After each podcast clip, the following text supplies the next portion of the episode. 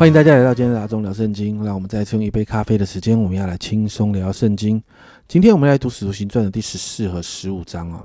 在十三章的最后，我们看到保罗跟巴拿巴来到了一个念，同样的，他们也进了当地的会堂来传讲福音，也带领当地许多的犹太人和希腊人信主。但同样的，也让那些不愿意听福音的犹太人开始耸动外邦人要来啊搅扰他们。他们啊，这些犹太人使这些外邦人恼怒使徒哦。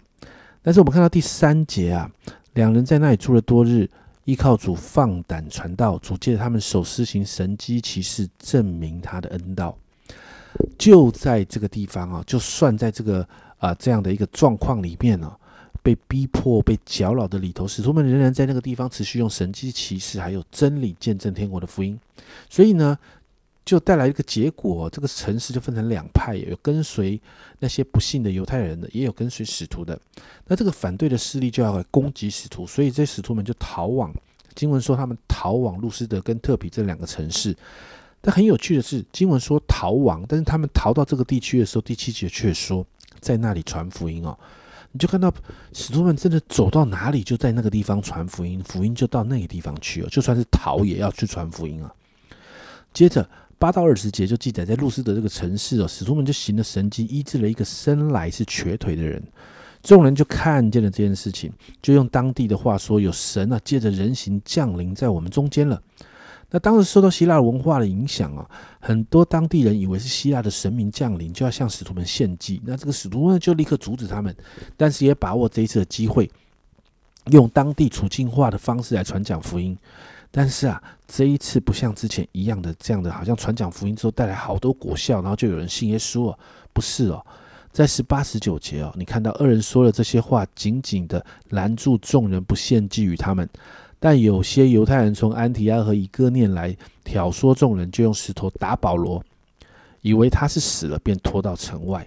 你就看到保罗被石头打哦，感觉好像真的受伤哦，但是很神机是，他立刻恢复，继续往其他城市传福音哦。二十二、二十三节，坚固门徒的心，劝他们恒守所信的道。又说，我们进入神的国，必须经历许多艰难。二人在各教会中拣选了长老，又进食祷告，就把他们交托所信的主。保罗在当地就开始建立教会，设立领袖，然后把教会交给领袖管理，也交托他所信的主。二十四到二十八节，就继续他们传福音的旅程了。那进入十五章呢？这章谈到的是耶路撒冷大会啊。那为什么召开这个会议呢？是因为随着外邦人开始信主，那就有犹太人的信徒这样教导，在第一节：你们若不按摩西的规条受割礼，不能得救啊。那保罗跟巴拉巴就跟这一些人辩论，因为这不是基督所带来的福音，因此就上耶路撒冷去见其他使徒跟长老。那到了耶路撒冷之后，保罗、巴拿巴就把所有一切的经历，还有神在当中的工作。都向这些呃耶路撒冷的领袖来报告，而这当中也有人提议必须给外邦人行割礼，吩咐他们遵行摩西的律法。所以啊，使徒跟长老们就开会商议这件事哦。而在这个会议里面呢，真实带领外邦人信主的那个彼得啊，他就起来发言。你看七到十一节哦，彼得说：“诸位弟兄，你们知道神早已在你们中间拣选了我，叫外邦人从我口中得听福音之道，而且相信。”知道人心的神也为他们做了见证，赐圣灵给他们，正如给我们一样。又借着信洁净了他们的心，并不分他们我们。为什么现在试探神，要把我们祖宗和我们所不能负的恶放在门徒的景象上呢？我们得救乃是因主耶稣的恩和他们一样，这是我们所信的。彼得非常有资格讲这句话，因为第一个向外邦人传福音的就他。然后呢，彼得讲完之后，大家也听着保罗跟巴拿巴的谈论哦。保罗跟巴拿巴谈到在外邦人当中所发生的那些神迹奇事哦，所以教会的领袖雅各就代表教会耶路撒冷教会的这个领袖雅各呢，就代表耶路撒冷教会发言哦。他说他同意彼得所说的，然后呢，他也从旧约圣经谈到外邦人信主这件事情呢，那最后就做了一个结论，在十九跟二十节。所以据我的意见呢，不可为难为。不可难为那归服神的外邦人，只要写信吩咐他们境界偶像的污秽和奸淫，并勒死的牲畜和血，然后就派保罗跟巴拿巴带着这些信就给众教会，然后我们就看到他们把信带到安提亚，就聚集大家，就把信件给他们。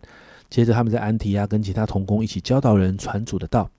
最后在三十六到四十一节，我们就看到，在这个过程里面呢，其实后面好像保罗跟巴拿巴起了一些争执哦，就是巴拿巴要带着马可，但是保罗不愿意哈，因为马可可能在那个过程里面呢，你看经文里面是马可有一些的软弱，保罗就不要带马可去了，所以后来这两个使徒就分开了，巴拿巴跟马可，然后保罗跟希拉。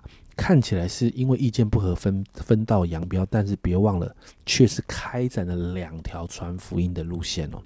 经文到这里，在这两章当中呢，我们看到因着外邦人不断的信主，教会相呃相对的做出了一个处境化的改变，而这个处境化的改变只有一个目的，就是要让更多的人进入福音带来的自由当中，经历福音的大能，能够得到救恩。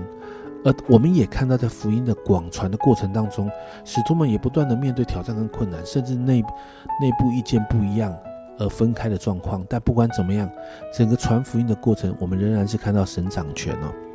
就算是面对逼迫，信主的人数还在增加；就算是面对意见的分歧，但福音最终还是传出去了。所以，我们为我们自己祷告啊！传福音的过程里面，让我们更多放下自己，更多跟随主的心意，更多看见福音的需要。好像保罗的心智一样，总要救些人，祷告福音更多传出去，让更多的人得到福音的救恩。我们一起来祷告，主要我们祷告，主要在这个传福音的过程的里面，主要很多时候我们会有意见不一样的时候，主要在传福音的过程的里面，主要很多的时候，主要主要我们啊也会在面对困境跟挑战的里面，我们需要做出一些决定。主要但不论如何，主啊，我们相信。主啊，传福音是你与我们同工的。主，我们相信传福音的过程，你全然掌权。因此，我向你祷告，主啊，你把那个爱人灵魂的心智放在我们里面，就好像保罗说的，总要救些人。主啊，这个总要救些人，主，我们就可以放下我们自己。主啊，总要救些人，主，我们就可以愿意更多的跟随你。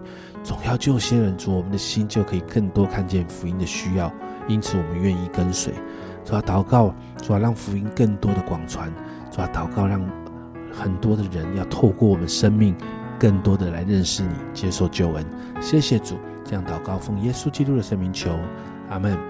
家人们，我们看到神在传福音的过程中仍然掌权啊，有外部的逼迫，但信主的人仍然增长哦；有内部意见的分歧，但福音仍然传开了。不管怎么样，就是要把福音传给有需要的人。这是阿忠聊圣经今天的分享，阿忠聊圣经，我们明天见。